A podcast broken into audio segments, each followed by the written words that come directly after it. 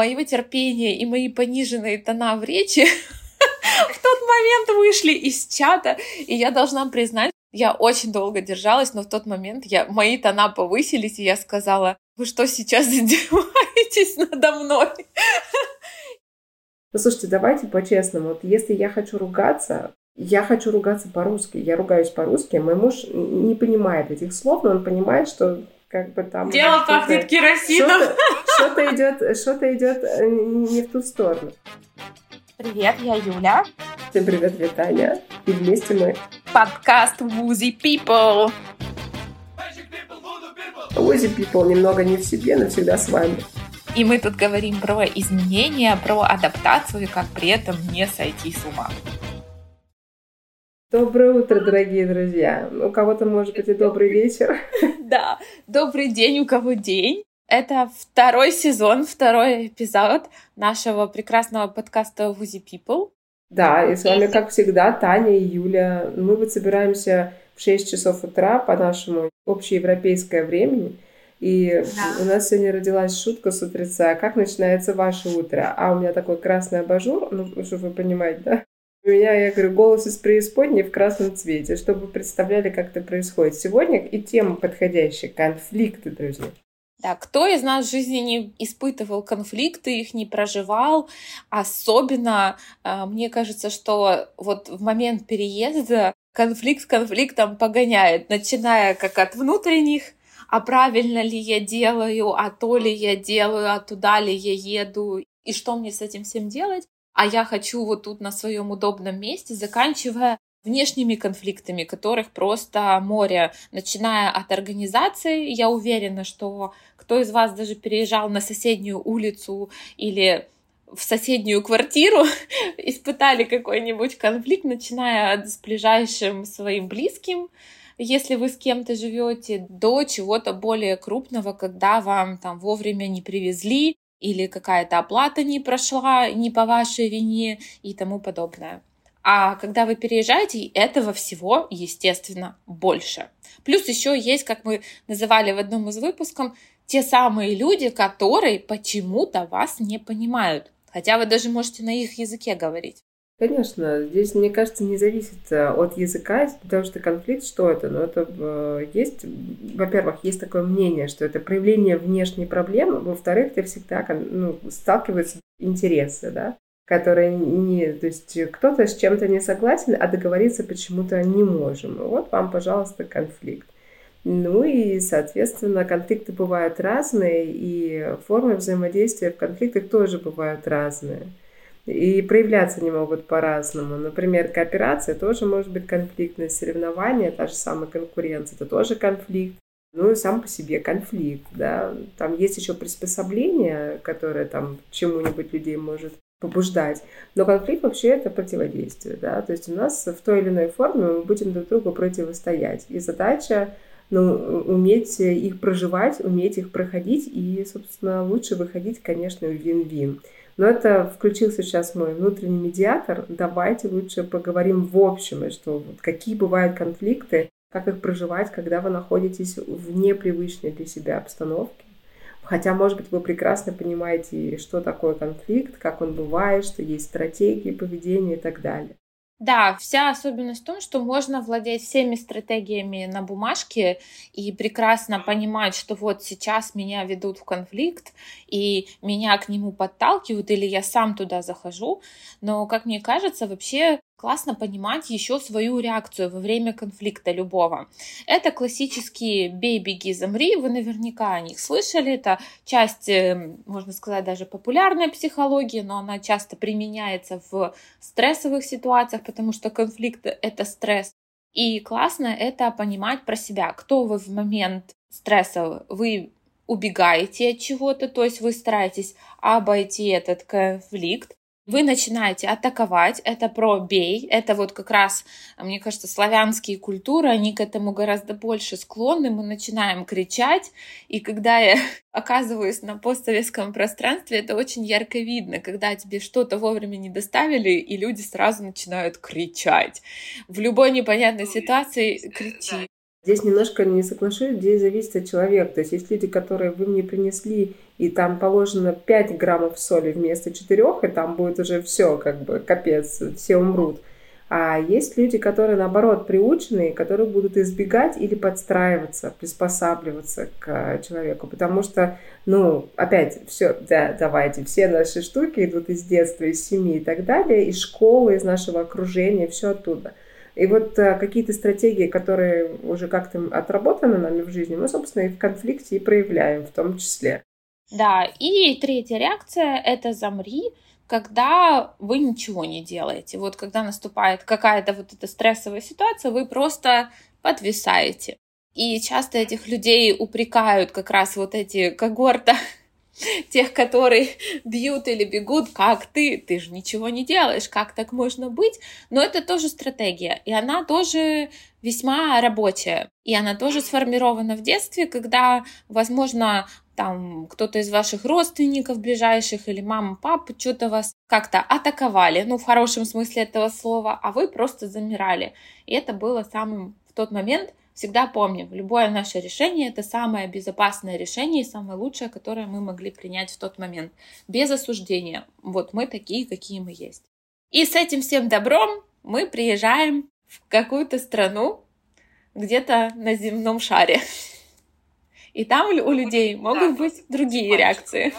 Но при этом мы с Юлей говорим там в любую страну, ну, не знаю, друзья, если решите вы пожить, не знаю, в Африке, то там ну, учитывайте, пожалуйста, и вопросы этноса, да, то есть культурологические различия, потому что там некоторые вот эти вот штуки, если вы будете постоянно приспосабливаться, как бы вы вряд ли там выживете, давайте так. И там уже, возможно, как раз и думать. То есть если конфликт, ты уже понимаешь, сначала надо зарядить в лицо, а потом уже объяснять, в чем было дело. Потому что иногда не поймут. А иногда там наоборот надо договориться. Или там польстить э, вождю племени. Но это, а если мы говорим все-таки о загнивающем Западе, как любят говорить, как загнивает Европа и так далее. Ну, опять, мы говорили уже, что идеальных стран нету, и везде есть что-то хорошее и что-то плохое. Поэтому давайте возьмем это как такую некую аксиому,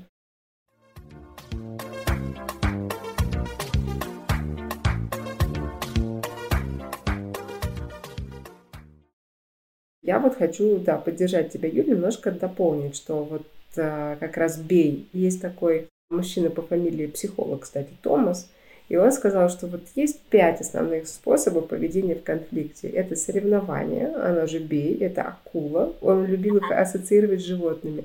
Приспособление, когда мы приспосабливаемся. А, но я бы объединила четыре, потому что для меня приспособление и избегание, оно же уклонение, очень рядом. Такой черепашка, плюшевый мишка. Э, листец, компромисс – это леса, и, соответственно, сотрудничество – это самый мудрый тип, это совы, люди-совы. Давайте не будем, потому что для меня человек-сова – это человек, который встал в 6 часов утра и не выпил кофе, у него вот такие вот глаза, или наоборот перепил кофе. Но если, давайте все-таки вернемся к конфликту, то есть вот такое вот поведение. И в зависимости от того, где вы оказались, какая ситуация и как ее развернуть, ну, соответственно, будет какая-то стратегия поведения.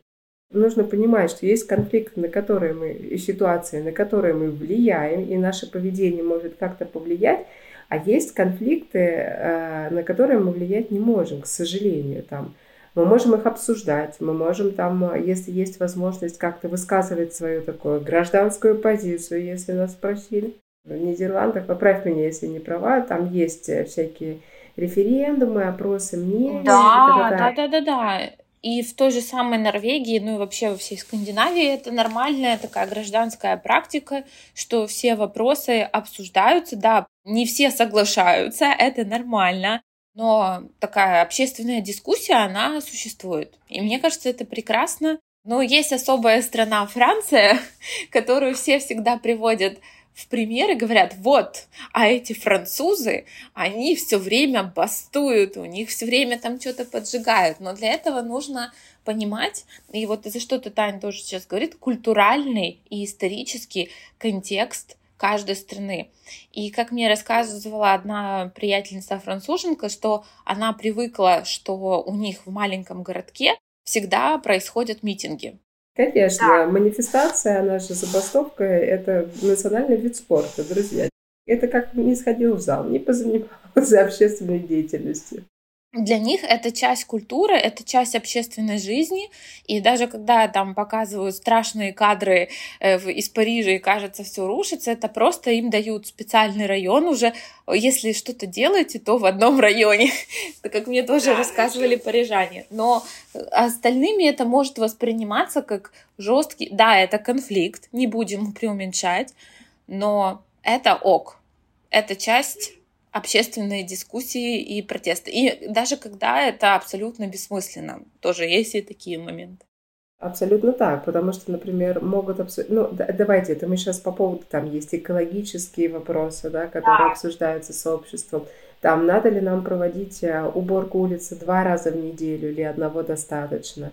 То есть это вот такой момент, э, который связан с экологией. Но приведу в пример Испанию. Если вы тут даже вы решили, что вам нужно вывозить мусор, и все должны его сортировать, всегда есть человеческий фактор, потому что Испания, если я сказала, это не значит, что я сделаю, друзья.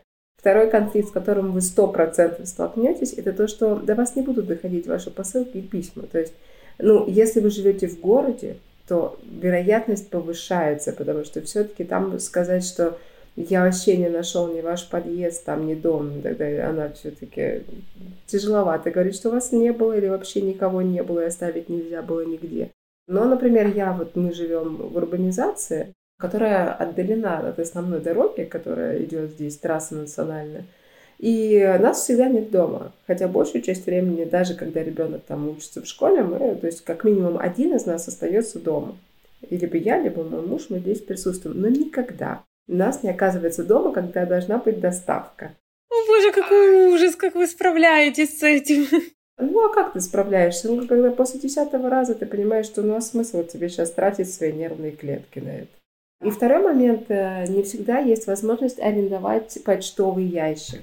Поэтому, друзья, ваши письма, если у вас нет э, почтового ящика в Испании, они отправляются в почтовое отделение.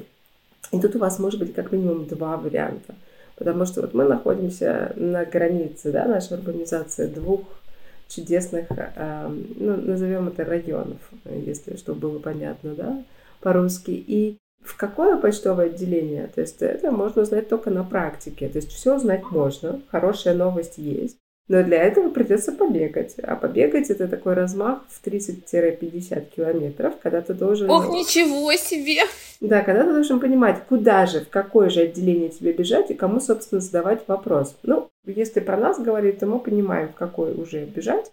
И мы знаем, что ну вот 10 дней и все, и адью. Отправят обратно, поэтому, ну, поскольку у нас фамилия это немецкая, да, муж у меня немец, а у всех местных немного другие фамилии, как мы понимаем то нас уже знают по фамилии. О, говорит, вас письмо там или еще что-то. Поэтому есть в этом плюсы, вас знают в лицо, но есть и минусы, да, о том, что иногда, особенно когда важная корреспонденция, ну, я вот не рискую направлять документ какие-то, я предпочитаю там, может быть, переплатить, но все-таки получить их из руки в руки, потому что DHL доезжает, например, я могу сказать, Апс тоже доезжает, ну, мы его называем упс, потому что немцы это да, упс. Да, UP, UPS еще его называют.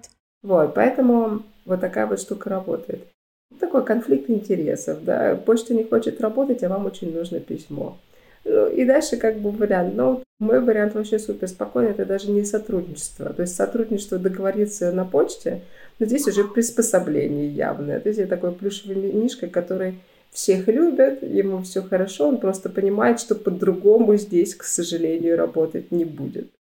В моей памяти очень хорошо осталась Норвегия. Ее часто называют, что это не конфликтная страна, но по факту даже в бизнес-жизни иногда нужен конфликт и какая-то здоровая дискуссия, чтобы прийти к какому-то решению. И вот одно из моих таких ярких, свежих воспоминаний — это то, что этой дискуссии вообще нет. И кажется, вот, демократическая, социал-демократическая страна, почему так? Но, как я уже сказала, что есть какой-то культуральный момент, и э, сам норвежский язык, он такой контекстный. Поэтому очень много чего не проговаривается вслух. Тебе всегда будут говорить, что было бы, хорошо бы, если бы ты сделал бы. Ну вот, даже в языке это вот со временем ты это чувствуешь. И также не принято, что говорить прямо свое мнение. Ну, то есть вот в лоб такое вот с разбегу говорит, слушай, вот это, вот это неправильно, это значит, что вы достигли какого-то апофигея, эпопея, все, все, что самое хаи, все, что можно. Если вам уже говорят впрямую в лицо, это значит, что вы просто идете в открытое наступление. И, допустим, мне, как человеку, который очень такой прямолинейный, как я это выяснила, вот, было достаточно сложно. Мне нужно было искать какие-то пути, как бы это сгладить, и во что это выливалось, что все равно по итогу можно там, почему я говорю, что иногда ты можешь продумать всю стратегию своего разговора, но тем не менее твоя какая-то природа, которая в тебя заложена, она все равно где-нибудь да вылезет. И иногда это приводит к тому, что даже вот как ты рассказала про почту, и ты можешь им писать, звонить и говорить, а как мы решим этот вопрос, потому что моя там посылка куда-то ушла непонятно куда, и вы мне не можете сказать, и ты слышишь, я не знаю, или а у нас тут система зависает. То есть они уходят любыми путями от решения какой-то задачи, и от этого задача не решается. Ну, кстати, по испанской почте, по Кореос могу дать такой лайфхак. У них есть твиттер рабочий. И как только ты начинаешь писать им в твиттер, они реагируют на твои просьбы. То есть ты делаешь, и народ подключается к дискуссии. У меня знакомая ее подруга из Нью-Йорка прислала картину. Они там отслеживали, они видели. То есть когда она только была в отделении почты, то есть моя подруга туда пошла, она в Мадриде живет, и она приходит, ей говорят, мы как бы не можем, потому что еще не оформили, там, мы с вами свяжемся. Никогда не ведитесь на мы с вами свяжемся, они не свяжутся.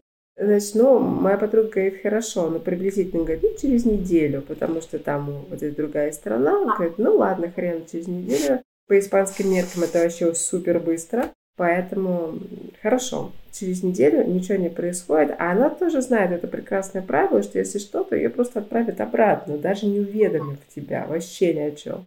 Она приходит, и она ну, фактически схватила за руку. Он говорит, а вот посылка, о, ну вы же за ней не пришли, говорят ей. И мы вот уже должны были отправлять ее обратно. Он говорит, в смысле я не пришла? Вы же мне там про росомошку рассказывали.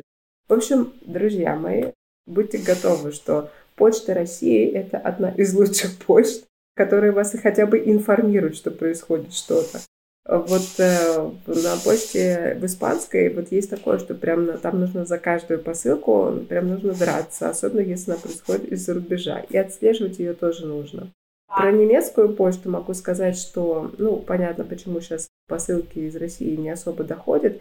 Мелкие пакеты, если документы доходят. Но будьте готовы поговорить там с таможней. Если вдруг у вас какая-то посылка меньше, чем просто листочки, то как бы там может и вскрываться посылка в вашем присутствии. И вы должны будете доказать, что это не новые вещи, все вот это, поэтому это к вопросу культуральных особенностей, потому что ты абсолютно готов к жизни Германии, если ты собираешь чеки от всего и хранишь их там 100-500 лет, может быть пригодится, когда тебе придется общаться с таможней немецкой для того, чтобы получить свои же вещи.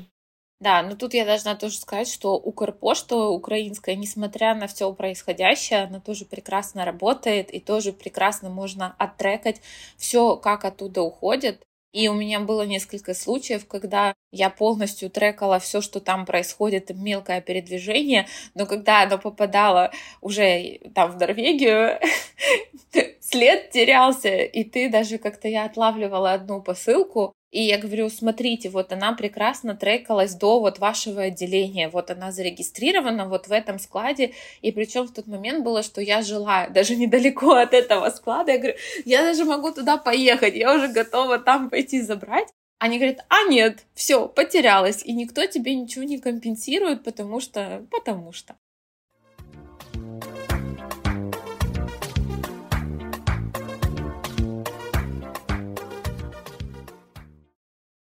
К чему мы все эти истории долгие про почты? Потому что, видите, разные страны разное видение даже ситуации и разное понимание самой сути конфликта. И фишка в том, что да, мы сейчас могли бы тоже сказать, что вот, я даже подготовила, у меня тут на фоне висит семь типов конфликтов. Я их не буду вам всех зачитывать, вы можете их прекрасно без нас загуглить, но фишка в том, что со всеми вы с ними столкнетесь, когда вы переедете. Это будут межличностные конфликты, о чем мы сейчас проговорили, и о том, что даже с местными жителями, когда вы приходите и вам нужна какая-то элементарная помощь в виде там поиска жилья или там ремонт бытовой, потому что бытовой ремонт вы не можете, ну, что-то вы можете сделать сами, а что-то вам нужно вызывать специального мастера, потому что все, что связано с огнем и водой, может попасть под страховой случай, поэтому самодеятельность лучше избежать. И это тоже ребята всегда будут, с которыми вам, они будут специфичны. Давайте представим советского сантехника, который с папироской приходит, да, и, ну, он тоже специфичный. И там тоже будут специфичные ребята, которые будут тоже себя по-другому вести. Я к тому, что вот Юля говорит, нам совсем с этим придется столкнуться. Конечно, но задача же понимаем, что сталкиваемся, быть готовыми, да, и сразу не вставать в какой-то, то есть понимать реакцию, я сейчас замру, я сейчас буду орать как не в себя, или что я буду делать. И понять, что, а это вообще сейчас эффективно, оно сейчас помогает решить мою задачу или нет. Да, и вот это э, тоже как-то раз проговаривала одной из своих клиенток, что осознанность, вот это уже слово, которое затаскали нынче, осознанность наступает вот именно в момент, когда ты перед тем, как что-то выдать, ты себя останавливаешь и говоришь, окей, вот сейчас я замру, оно меня к чему-то приведет, или я сейчас начну кричать в этот в телефон на эту техподдержку, которые не решают мой вопрос оно будет эффективно или нет. Но тут должна рассказать один случай, который со мной случился в Норвегии. Я как-то устанавливала себе э, стиральную машинку, и мне ее привозили три или четыре раза, что-то они все никак не могли угадать, то с длиной шланга, то еще какая-то фигня, это еще было ковидное время. И ты такой, то ли я дурак, то ли лыжи плохо едут. Вроде бы все понятно там, длина и, и так далее. Ну, короче, в общем, все шло не так. И я уже пришла непосредственно в магазин, в масочке, все как положено, и говорю, ребят, слушайте, ваша машинка не работает, я имею право ее вернуть, я ее возвращаю. Они мне говорят, нет, сначала вы должны пойти, позвонить там, организовать сервисным центром этого бренда, не будем называть бренда, потом они примут решение, и потом мы заберем. Моего терпения и мои пониженные тона в речи в тот момент вышли из чата, и я должна признать, я очень долго держалась, но в тот момент я, мои тона повысились, и я сказала, вы что сейчас издеваетесь надо мной? Но в тот момент мне все сразу же оформили, дали бонусную какую-то карту или какой-то гифт-карт и сказали, что мы приносим извинения, мы вот за там завтра приедем, заберем у вас и все такое. И это был да, это, мне кажется, такой на бытовом уровне самый такой ярчайший, ну, может, какие-то мелкие были, но вот это прям, когда из своей реакции обычно «замри», где я стараюсь и к чему как бы Скандинавия располагает, что то такое спокойный, на дзене и так далее, я вышла вот э, в реакцию «бей», потому что все, это уже был исход. Ну, давай тогда я приведу пример. Мы с тобой обе знаем Варю, мы с ней анализировали эту ситуацию. Моя обычная... Да, это наш знакомый профайлер. Это наша... Да, это профайлер, девушка. Мало того, что она профайлер, она еще специалист по личному бренду. Это такая не реклама, друзья, но если что, почитайте, интересно. Варвара Пугачева. Так вот, однажды у нас была похожая ситуация, мы анализировали мою. Моя обычная реакция первая в конфликте – либо бей, либо приспосабливайся. Ну, то есть прям ищи компромисс. И выходи на сотрудничество. Турция. Мы заказали отель, хороший номер, это все нормально. Мы приезжаем, аншлаг. Это как бы не сегодняшние дни, это еще до всех событий, как бы вообще все нормально. Мы приезжаем, нам говорят, как бы номера не готовы, не убраны, ничего. Вот это не можем вас заселить. Я говорю, в смысле? Включается лицо убийцы, которое хочет, значит, всех рвать и метать. Я не одна такая, то есть над девушкой на ресепе уже нависают товарищи, которые ей говорят, вы нам должны, вы там, как вы могли, да мы столько, да вообще, в общем, а я вижу, что девушка уже закрывается. Я тогда еще не была знакома с профайлингом, но я была знакома с медиацией конфликтами. И вопрос в том, что я понимаю, что, ну, сейчас, зная профайлинг чуть-чуть уже, я понимаю, что у девушки был такой тип, она такая по инструкции, с которой надо было сказать. И я понимаю, что если я сейчас на нее начну орать, я вообще не решу вопрос. Никак. То есть моя эта стратегия, которая может быть вполне себе выигрышной в определенных вариантах, не сработает. И с ней сработала какая стратегия? То есть ты подходишь, она не может тебе не ответить, ну, у нее работа такая. Ты говоришь, здравствуйте, здравствуйте. Она уже, я вижу, то есть там уже такая стойка, как у боксера, то есть она готова, сейчас вот это еще одна пришла. То есть сначала мы используем тактику лисы или принцессы. Есть игра такая принцесса, рыцарь и дракон переговорная. И вот там принцесса, она всегда вот льстит, может ставить в не очень корректные ситуации, но это тоже тактика переговорная. Я говорю, слушайте, я вижу, что вы классный специалист, вы же можете нам помочь, я прям уверена. Я вижу, что у вас офигенное количество, что не ваша вина. И дальше я понимаю, что человека можно было убеждать фактами.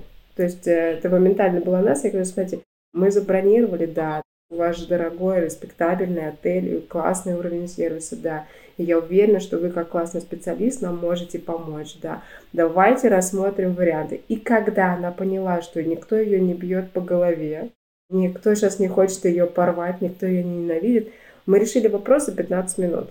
При этом все остальные люди, которые, то есть, орали там на нее как не из себя вообще никак, не, ну, продолжали решать свой вопрос дальше.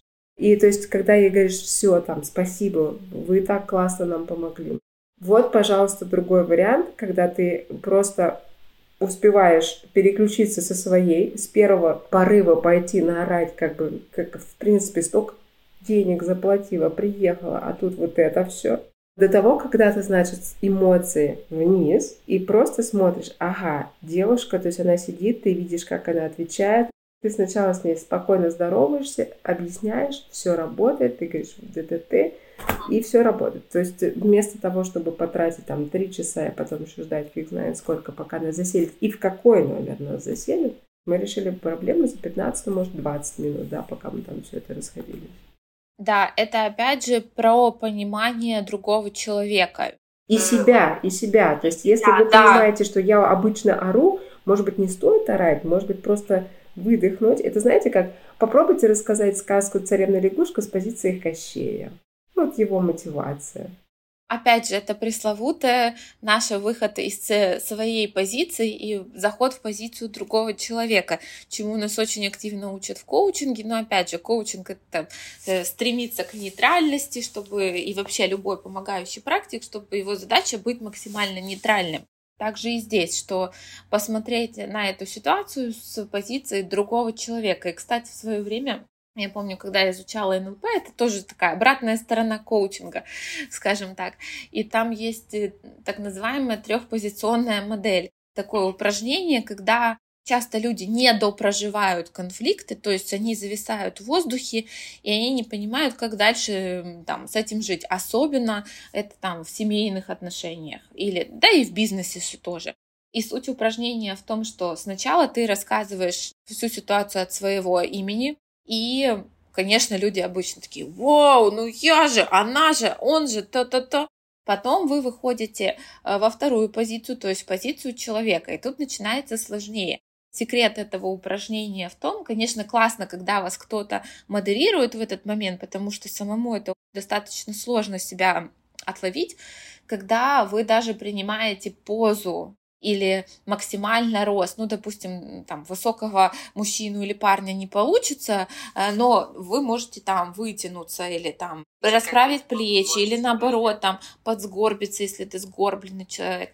То есть вы максимально во всех кондициях становитесь буквально на позицию того человека и как он видит это или она это видит тоже вся эта ситуация проговаривается. И третья позиция — это нейтральная обозреватель, как это он видит. Чудо происходит в тот момент, когда вы становитесь в позицию обозревателя и такого нейтралитета, и вы смотрите на вот этот конфликт как на просто картинку, как кино, у кого какая метафора в этот момент приходит, вы понимаете, насколько иногда он бессмыслен. Может, другой человек, он абсолютно несчастен, и единственное, что у него есть, это вот, вот этот вот конфликт, что он вот единственное, как он может донести свою позицию другому.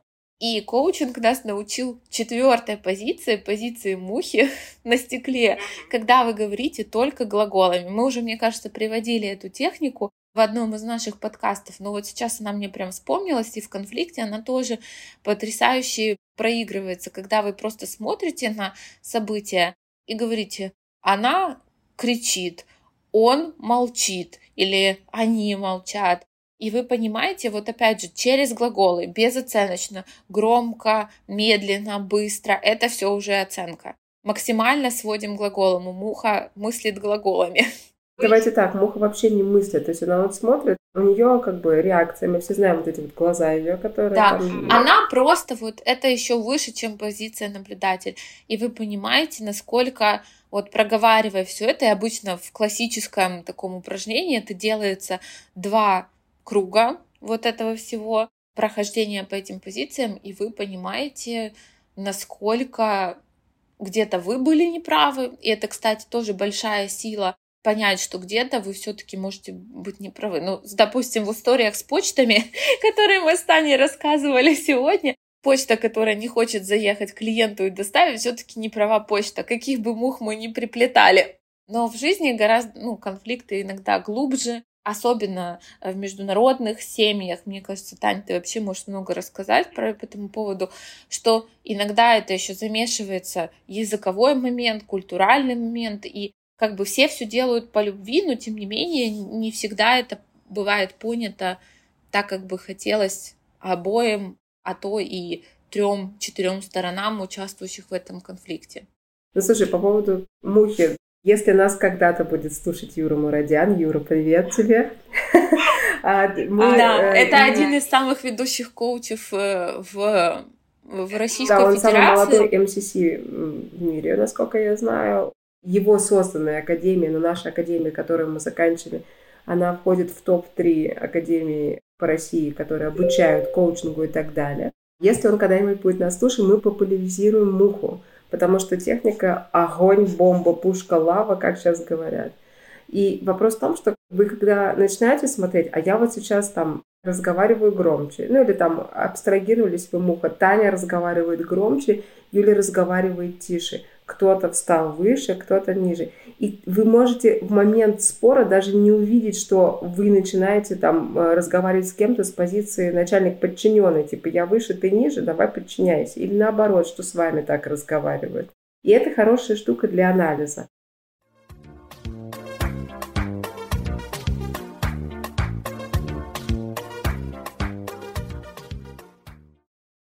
По поводу темы интернациональной семьи, ну, слушайте, давайте по-честному. Вот если я хочу ругаться, я хочу ругаться по-русски. Я ругаюсь по-русски. Мой муж не понимает этих слов, но он понимает, что как бы там... Дело пахнет керосином.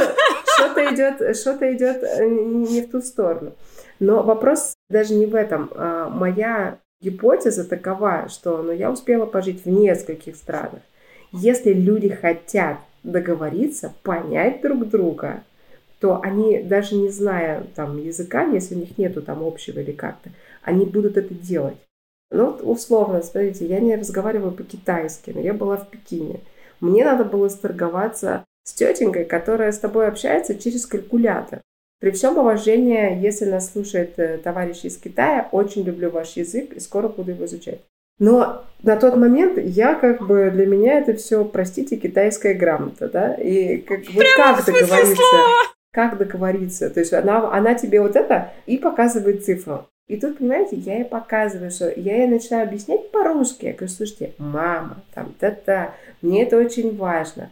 А потом в какой-то момент я понимаю, что она меня слушает, она понимает интонации, то есть как вы передаете интонационное. И дальше в какой-то момент я просто говорю, дай калькулятор. Ну, руку, руку протягиваю. Она мне дает калькулятор, я ей набираю цифру, показываю. Она мне говорит, нет, я говорю, ну, в смысле, ну, надо, ну, ну, ну, ну как, ну я же тут не живу. Ну, и мы продолжаем это общение, в результате мы договариваемся. Как бы потом я всегда имела скидку, потому что я еще и своих друзей к ней посылала, я говорю, там хороший товар, давайте, друзья, вам туда. Взаимовыгодное общение. Мексиканцы, на тот момент я еще не сильно разговаривала по-испански, но я оказалась, в общем, на границе Соединенных Штатов, я, я поехала в поездку в США. И мы зашли в какой-то бар, а там как бы, ну, работает этот нелегал или полулегал, неважно. Он мне приносит и что-то мне говорит. Я говорю, извини, не понимаю, там, говорю по-английски, он на меня смотрит, я понимаю, что там английского zero. И опять, то есть я вспоминаю все слова на, на испанском, которые на тот момент были в моей голове, и начинаю говорить «но пиканте», «por favor», там что-то вот это. Он начинает улыбаться, потому что он понимает, что не надо. Вот. И дальше мы там полужестами, по вот это вот это все, танцы с бубнами, ржем друг на друга, улыбаемся, понятно как родное. Но я была уверена, что вот этот официант мне принесет хорошую еду. Потому что с моей стороны была попытка, давай поймем друг друга, чувак. Чтобы ты мне там не поплевал в суп, который вы там готовите, или еще что а было вот, вот по-человечески, что-то понятно. Поэтому неважно на каком языке. То есть вот у меня муж нетипичный немец вообще. Он мне говорит, что я немка больше, чем он. Потому что я люблю там планировать, как немцы, что встречи на следующий год, вот это вот все. А он говорит, а что ситуационно? Поехали, говорит, в Марокко, билеты есть, давай, что, полетели. Смотри, мне тут хочется сказать, что голландцы тоже, вот то, что я уже вижу, что они не избегают конфликтов, но они их потрясающе разруливают в моменте. Это я уже вижу. И мне кажется, тут, что тут тоже такой исторический контекст, потому что они были кораблестроителями и торговцами испокон веков, и так как, как мне тоже один голландец объяснял, говорит, нам всю жизнь приходится с кем-то договариваться. Мы очень маленькая страна, у нас очень много соседей, и много народу, поэтому нам всем нужно договариваться, и поэтому они гораздо спокойнее. Опять же, это обусловлю, они прямолинейные, ну, попробую со всеми вот эти контексты выстраивать но и в то же время они готовы договариваться и искать так называемые common grounds, общие точки соприкосновения. И из того, что ты рассказала про своего мужа, мне вот звучит, что по сути мы можем говорить очень много о том, что есть какие-то культуральные особенности и так далее, исторические контексты и тому подобное, но все-таки есть человеческий контекст, когда вот этот э, напыление, слой, да, он уходит. в корне лежать. То есть, да. если вы настроены изначально на общение, если вы там не хотите, ну, тип общения тоже бывает разный. Есть люди директивные, есть разные. Но тем не менее, все равно, если есть интерес, и вы хотите договориться, вы будете договариваться. Вы нормально будете решать, какая бы ситуация ни возникала.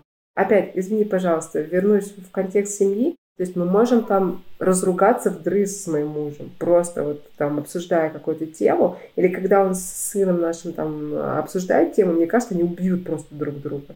При этом через там, ну, потому что немецкий язык звучит так, друзья. Ну, то же самое про русский говорят. А, ну, давайте еще испанцев сюда приплетем, когда они э, эмоционально начинают или жестикулировать, так же, как итальянцы. Ну, не суть. Но, опять-таки, у нас контекст. То есть мы обсудили, это тема, которая, ну вот то, чего нету, например, в российской культуре общения. То есть, когда мы обсуждаем, не дай бог, сейчас прям по тонкому льду пройдусь, политическую тему, если мы не сходимся во взглядах, все, ты мой враг, я тебя вообще знать больше не хочу. И человек не может выйти из контекста обсуждаемой темы и посмотреть на контекст ваших человеческих отношений. Французы, например, по-другому. Немцы супер по-другому. Потому что вот мы обсуждаем в контексте семьи, мы можем вообще не сходиться с точки зрения там по какому-то вопросу. Но это никак не влияет на отношения внутри семьи, что там я не хочу больше с тобой жить, мы разводимся, вот этой фигни не будет никогда. Мы можем либо не затрагивать эту тему, либо вернуться и еще раз ее обсудить, но уже более спокойно, когда страсти улеглись. Или мы можем где-то сначала не сходиться, но потом кто-то, иногда я, иногда мой муж начинает разговор, я говорю, ну слушай, блин, ну как-то некомфортно, давай вот, ну, что мы можем сделать? У меня вот такие предложения, а мне, говорит мой муж, мне важно вот это. Две позиции переговорные сопоставили, послушали друг друга, конфликт решен.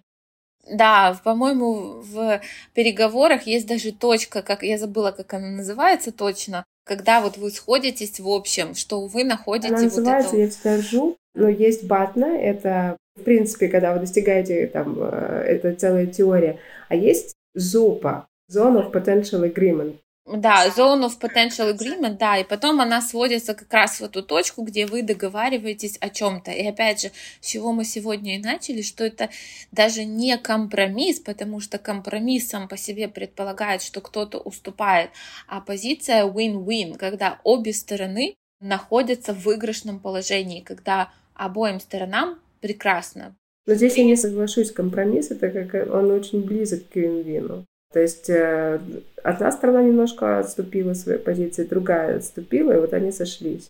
Но опять же, главное же, чтобы они соглашались, потому что очень часто компромисс это как раз вот что кто-то все равно остается. Да, я согласна с тем, что это уступка, но это должна быть комфортная уступка. Win-win все-таки он как-то помощнее получается и дает результат. И что хочется сказать, что вот мы сегодня обсудили очень много стран, привели в пример, кто как решает. Мы еще не затронули Middle East, который тоже по-своему решает конфликты. Но вот то, что мне откликнулось, это про ценности. Тоже сейчас я очень по тонкому льду пойду. Политические темы потому что тоже наблюдала очень много разных семей, пар и так далее. Для некоторых семей тема политики — это вообще не основа образующая. То есть они это, ну окей, там что-то происходит, да, мы не согласились и поехали дальше. А для некоторых семей это прям очень важная часть, это прям про ценности, то, что вот твои политические взгляды равно какой-то человек. Поэтому тут тоже, видите, по-разному идет восприятие. Но опять же, что в данный момент вам ценнее? Вот лично вам и вашему партнеру. Вам цена вот эта тема политики или вам цена, допустим, ваша семья и отношения с ними? Скажем так, очень аккуратно, чтобы Ну, я здесь просто не оставлю такое тоже многоточие на подумать. Раз уж мы затронули тему, тему политическую, ну, смотрите, давайте прям пойдемся по странам. Германия, во-первых, там есть культура спора. Даже когда выступает оппонент, даже если это... Там никогда не будет такого мордобоя, как у нас на президентских дебатах. Да, когда кто-то кого-то перебивает, кричит и еще что-то. Тебе спокойно дают высказаться по спорному вопросу, и твой оппонент ждет, пока ты закончишь, и он выскажет свою точку зрения. То же самое происходит в семьях. То есть вот за столом там собираются, они обсуждают разные вопросы, в том числе политику. Там как раз, когда вы сдаете Einbürgerungstest, это тест на знание общества, Бюргерунг – это гражданство, да, то есть для того, чтобы стать гражданином и получить там, например, постоянную резиденцию, ПМЖ, а, вы должны сдавать этот тест. И там приводится кластер вопросов, на которые ты отвечаешь, где а, задаются вопросы, как бы вы повели себя в споре и дают а, определенные ситуации. То есть, потому что когда-то тебе на занятиях или если ты готовишься сама в книжке, там поясняют, что есть культура, когда ты не перебиваешь, что важно быть включенным в социальную жизнь, что понимать, что за партии, что они предлагают, а не просто вот это все. Поэтому там это происходит все гипер вообще спокойно. Тебя никогда не перебьют, когда ты говоришь. Никогда. Второй момент Франция. Приведу э, пример из э, жизни моей коллеги. Мы поехали как-то отдыхать вместе какую-то часть мы отдыхали вместе, а потом мы договорились, что она хотела ехать чуть южнее, а у меня были другие интересы. И она была со своим молодым человеком, и мы, мы жили в Бордо, в чудесном там деревушке у семьи. И как-то просто зашел разговор о политике, и надо было видеть разницу. У нее на тот момент был очень такой легко возбудимый молодой человек касаемо политики. И как только француз говорит, а что вы считаете насчет Путина, как вы к этому относитесь? Потому что для них это просто поболтать вот вечером. Мы почитали газетку, там какая-то новость. И надо было видеть, то есть, ну, как бы, мне-то вообще было спокойно, и я, ну, я знаю, что они обсуждают, и это, это просто тема для разговора. Ну, то есть, а как вам, да, вот вопрос. И реакция, э, там, мы с Надей были спокойны, и я видела, насколько некомфортно, и насколько, ну, он, у него не было хорошего французского, он бы сорвался сто пудов в какой-то конфликт, если бы он мог изъясняться свободно на французском, потому что а, то есть все его мимика, все какие-то ответы, которые мне приходилось переводить, я, конечно, смягчала. Но они были направлены на то, да что вы понимаете, и сколько вот желания было перебить, тоже надо было видеть. И это тоже особенность, как обсуждают своих политиков там э, французы, Потому что он задал вопрос, а как вы там к своим относитесь? А тетва там не задавала, что у вас постоянные там повышения всего, что... Вот. А они говорят, ну, как бы да, но есть и вот эти моменты. А еще на секундочку, у нас пенсия самая высокая по миру. или, по-моему, по Европе или что-то. Нет, по миру, потому что там была статистика как раз. И США находится не так высоко, потому что там идет Франция, Германия и США где-то да, четвертый да, да. пятый. Вот, и они вообще супер спокойно, потому что люди там признают свои проблемы, но, в общем, у них по-другому они это обсуждают. Да, и вот ключевое, что это было спокойно, формат дискуссии. Мне тоже, я сейчас наблюдаю очень много, как происходит в той же Украине, какие дискуссии, это их очень много, очень много чего обсуждается, и есть даже такое понятие, есть дискуссия, а есть, надеюсь, нас не забанят за это слово, как и мазоматерное, срач. И вот это прям называется вот э, срач, потому что когда вот одно другим, это не аргументированный подход, а это вот да ты сам дурак на уровне, вот в таком. И этого все очень боятся и говорят о том, что мы просто, ну, там, украинское общество может в этом погрязнуть, хотя есть другие более важные задачи, которые сейчас нужно решать. И опять же, подводя вот такой вот итог сегодняшнему, потому что, э, друзья, я слежу за таймингом, чтобы вас не переутомить, потому что тема сегодня такая достаточно большая, глубокая, и, и я уверена, что если мы еще к ней вернемся, нам будет что сказать и будет что добавить, безусловно, потому что конфликт это нормально, это часть нашей жизни. Злость и агрессия для меня в свое время это было прям поворотным моментом, мне кажется, даже в моем развитии, когда я поняла, что в злости очень много энергии, и в агрессии много энергии но от меня зависит, куда я ее направлю. Также и в конфликте. От вас зависит, да, есть еще другие люди. А тут мы четко разделяем, что зависит от нас, что зависит от другого человека. Да, поэтому я и говорю, что мы сейчас можем еще уйти на один виток обсуждения. Поэтому пишите нам, давайте нам знать, насколько тема вам это понравилась, была актуальна. Мы с удовольствием запишем вторую часть, потому что я вот тоже сидела, пока мы обсуждали, я вспомнила, что можно еще много всего было затронуть. Но, как уже было сказано ранее, у нашего подкаста есть определенный тайминг. Ну, на самом деле, а, мы не против э, устроить какую-нибудь онлайн-встречу, а может быть офлайн, если получится, но это как задумка. Да, поэтому yeah. обязательно оставляйте ваши комментарии в наших соцсетях и пишите нам, говорите, насколько тема вам понравилась, была актуальна и так далее. Тань, ну что, давай запишем, как наша любимая, идем на завершение, главные выводы. И в завершение, ну, я бы призвала вас коммуницируйте эффективно, общайтесь эффективно. Для этого придется поработать, друзья, как обычно, потому что нужно понимать хотя бы для себя, что происходит, уметь признавать свои чувства, озвучивать желания и при необходимости попросить помощи. Вот так. Да, не стесняйтесь э, проиграть в конфликтах, потому что все равно вы выиграете. В этом есть огромная сила признавать свои слабости и недостатки, хоть мы об этом не сильно много говорили, но подтвержу Танины слова о том, что коммуникация — это ключ к всему. Когда вы грамотно ее выстраиваете, когда вы... Естественно, с первого раза не получится. Естественно, будут ошибки, будут какие-то ситуации, которые не так решатся, как вам бы хотелось, но мы на этом учимся. И это ок, да, как говорится. И это ок, да. Просто в контексте переезда этого случается гораздо больше, чем когда вы живете в своем родном городе.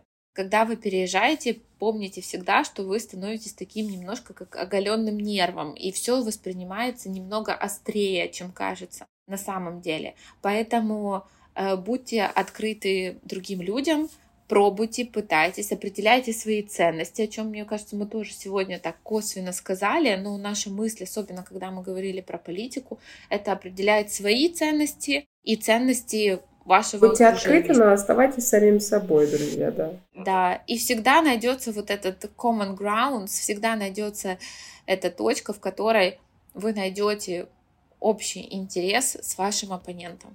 Yes, ну все, до следующих наших встреч. Всем пока. Пока-пока.